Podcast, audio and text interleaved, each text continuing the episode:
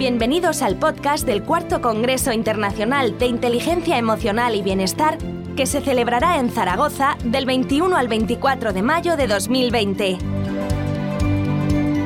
Encuentra toda la información en nuestra web congresointeligenciaemocional.com. Hola a todos y a todas. Uno de los aspectos en los que hay mayor debate o reflexión en la actualidad dentro del colectivo de los profesionales y las profesionales que nos dedicamos a la orientación educativa es el de redefinir o actualizar nuestro rol. Y probablemente eh, esa necesidad de redefinir el rol parta del hecho de que cada vez más es necesario que nuestra labor se dirija a vincular el aspecto de la orientación educativa en sí con el de la orientación profesional. Cuestión esta o ámbito este en el que quizás menos se han volcado los esfuerzos en la etapa de secundaria fundamentalmente. Partiendo de esta, tesis, que creo que es la, la más adecuada, vamos a centrar el simposium fundamentalmente en ver cómo podemos dinamizar el perfil actual de la orientación educativa incidiendo fundamentalmente en dos cuestiones. Por un lado, el propio alumno. El alumno en general, no solo aquel susceptible de abandono escolar temprano, sino ese alumnado en general, cómo podemos, desde nuestra labor, mejorar esa capacidad de trabajo competencial, ese aspecto eh, competencial vinculado a lo emocional, a lo cognitivo, a la cohesión grupal necesaria para mejorar los procesos de aprendizaje y de formación en general del alumnado.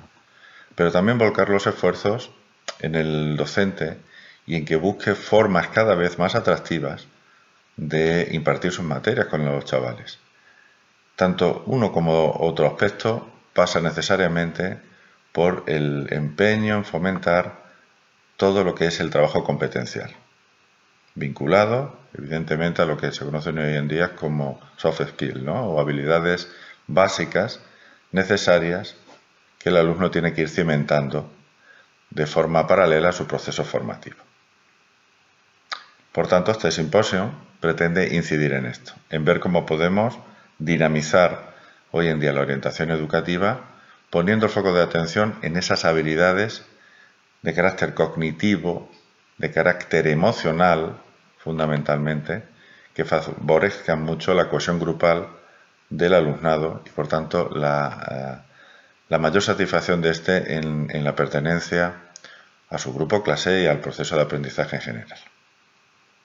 Para ello vamos a ejemplificar también algunas iniciativas como la que se viene desarrollando desde el curso escolar 18-19 en, en 50 centros educativos extremeños de forma experimental a través del programa Actívate.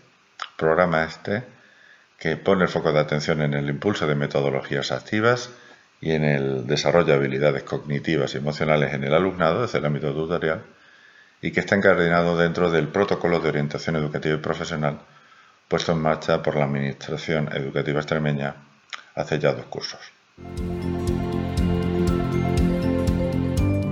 Gracias por escucharnos. Para más información sobre el cuarto Congreso de Inteligencia Emocional y Bienestar, entra en congresointeligenciaemocional.com. Nos vemos en Zaragoza del 21 al 24 de mayo. Hasta pronto.